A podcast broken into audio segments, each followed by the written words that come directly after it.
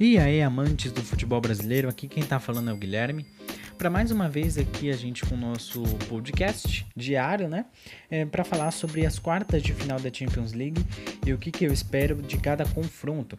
Então já fica aí com a gente até o final. Não esqueça de entrar no nosso site, no fundo da rede.xsite.com.br videocast, onde você encontrará nosso blog, nosso podcast, nosso videocast e tudo aí que tem o que nós temos a lhe oferecer. Então não esqueça de entrar aí, nossas redes sociais e as redes sociais do No Fundo da Rede vão estar no nosso site também. Então não esqueça de seguir lá. E é isso. Fique aí com a gente até o final. A gente se vê ou se ouve por aí.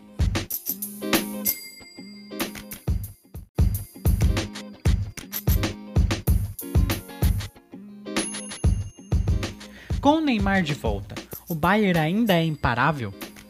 Na última sexta-feira, ocorreu os sorteios das quartas de final da Liga dos Campeões e o chaveamento até a grande final em Istambul, na Turquia.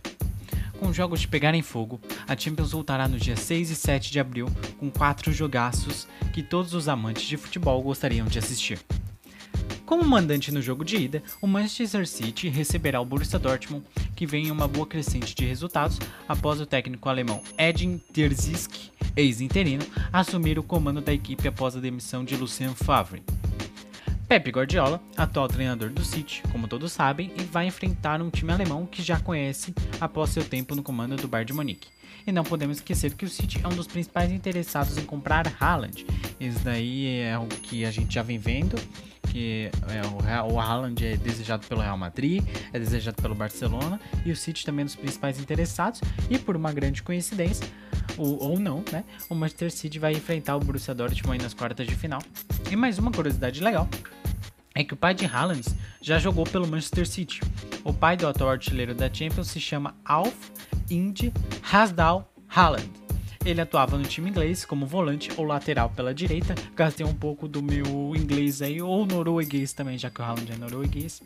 Gastei aí pra felicidade ou infelicidade de vocês. O time de De Bruyne, Gabriel Jesus e companhia é apontado como um dos favoritos, junto com o PSG e Bayern, e não é por menos. O ataque, poder ofensivo do clube inglês, seu volume de jogo é muito forte e sem nenhuma dúvida não irá facilitar para os alemães. A defesa também não é diferente. Um time, o time só sofreu um gol em oito jogos até agora na Champions League. Ou seja, o confronto do artilheiro da Champions contra uma das maiores, se não a maior, defesa da Europa.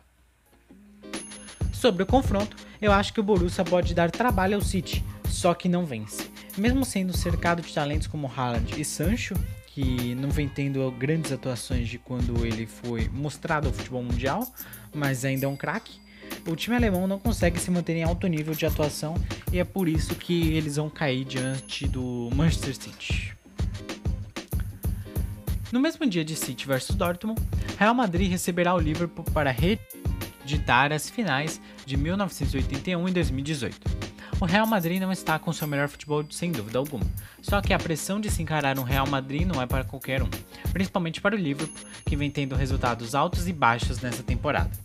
A principal esperança de classificação para o Liverpool são seus principais craques, Mané, Salah e Firmino.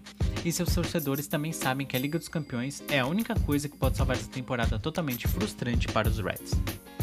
Pode parecer estranho, mas o próximo confronto é, para mim, o mais emocionante. O Porto chegou com tudo até essas quartas de final após tirar a Juventus de Cristiano Ronaldo na prorrogação em plenos Juventus Stadium.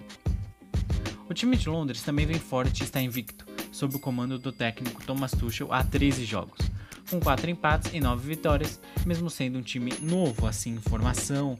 É, o Tuchel chegou há pouco tempo, depois do fracasso que foi o Lampard no comando da equipe.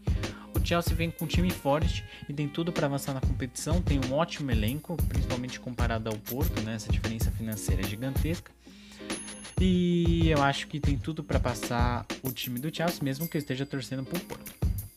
E no momento mais esperado por todos, PSG vs Bayern. Neymar já está de volta e poderá jogar contra, seu perigoso, contra o perigoso time alemão. Dificilmente o Bayern mostra um ponto fraco. A defesa nessa temporada sofreu 47 gols, que já é mais do que sofreu na última temporada. O poderoso Bayern não leva esse nome à toa. Tem 19 jogos de invencibilidade na Liga dos Campeões e vai buscar novamente o domínio completo da Europa mais uma vez. Agora só nos cabe esperar o jogo de ida O que nos resta agora é deixar nossos palpites e para mim se classificam, hora dos palpites, dos classificados, sem resultado dessa vez de prorrogação, de 4 a 0, 2 a 0. Vou ficar só no só em quem passa mesmo. Para mim passa Bayern em cima do PSG, para mim passa Manchester City em cima do Dortmund, para mim passa o Real Madrid em cima do Liverpool e o Porto, que eu estou torcendo, coloquei um pouco de clubismo aqui sim, é, ele passa para cima do Chelsea. Os jogos dessa quarta de final têm tudo para serem incríveis e empolgantes. Muito obrigado por me acompanhar até aqui. Guilherme Paixão para a coluna do blog No Fundo da Rede. A gente se vê ou se ouvir por aí.